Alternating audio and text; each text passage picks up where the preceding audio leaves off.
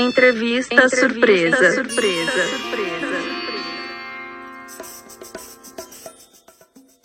É isso aí, tem quadro novo aqui no 72 FM, como o nome já diz, vai ter uma entrevista surpresa. E o primeiro convidado desse quadro é um baiano que estreou nos anos 70 e tem agitado os grupos de WhatsApp da esquerda. Não, não, não tô falando do Caetano Veloso, nem do Chiclete com Banana, mas sim do pior entre os piores. O inimigo número um da Nicarágua. O candidato que, ao melhor estilo James Bond, conquistou apenas 007% dos votos. A entrevista surpresa de hoje é com ele, Padre Kelvin. Entrevista, Entrevista surpresa. surpresa. surpresa.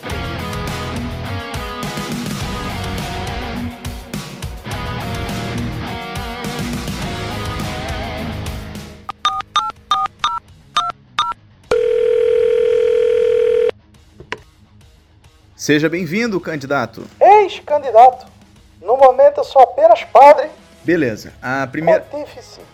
Tá bom. A primeira pergunta. E animador de festa aos sábados, domingos e feriados, que ninguém é de ferro. Candidato. Sou, sou também pároco. Candidato. É, padre, uma das bandeiras que o senhor levanta é contra a Nicarágua. Um país que a gente até nem lembrava, né? Mas que existia. Não tá nem no álbum da Copa, então a gente acaba esquecendo que rolou para esse ranço com a Nicarágua, hein? Tem alguma ex lá? Entre todas as fake news, eu vou me limitar a citar o conjunto musical de rock maçônico Engenheiros do Havaí. Preste bem atenção, povo brasileiro, no que é que esses fariseus dizem na música Infinita Hellway, capítulo 9, versículo 51. Minha vida é tão confusa quanto a América Central. Por isso, não me acuse de ser irracional. Escute, garota, façamos um pacto. Você desliga o microfone se eu votar no Bolsonaro. Então, se os próprios roqueiros, que são do seu partido e não do meu, admitem que a América Central é confusa, para mim só quer dizer que um país cristão, que nem o Brasil, com 86% de cristãos, não aguenta mais as falácias do rock and roll. Meu Deus, cara, a, a, pergunta não é nem sobre isso, né? Mas é tanta fake news no caminho, nem sei por onde começar, mas é, é, tipo, a letra não tem nada de pacto, né? Sabia que Engenheiros tem uma música falando, inclusive, que o papo é pop. Eu garanto que trouxe mais benefício para a igreja do que o senhor deve ter né, conseguido esses anos todos aí, mas tudo bem. Vamos voltar aqui pro tema da entrevista. Falando em rock, falando em Brasil, o senhor considera que o rock morreu ou que ainda tem chance? Se depender de mim, não tem.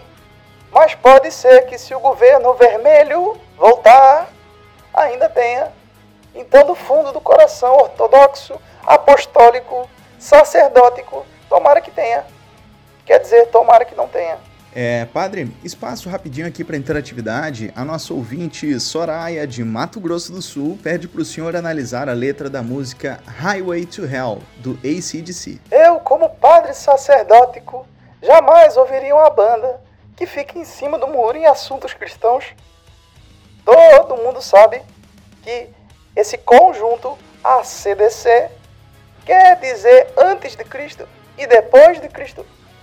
Então, para mim e para os 84% de cristãos do Brasil, esse, esse conjuntinho, a CDC, é o retrato do centrão na música ocidental abortista.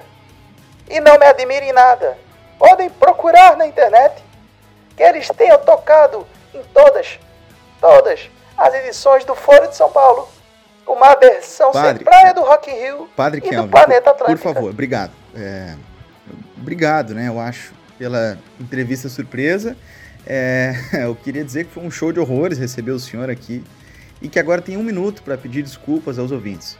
É, se o senhor estiver ouvindo alguma coisa além das vozes na sua cabeça, também pode deixar como indicação que a gente tenta tocar aqui na programação, tá bom?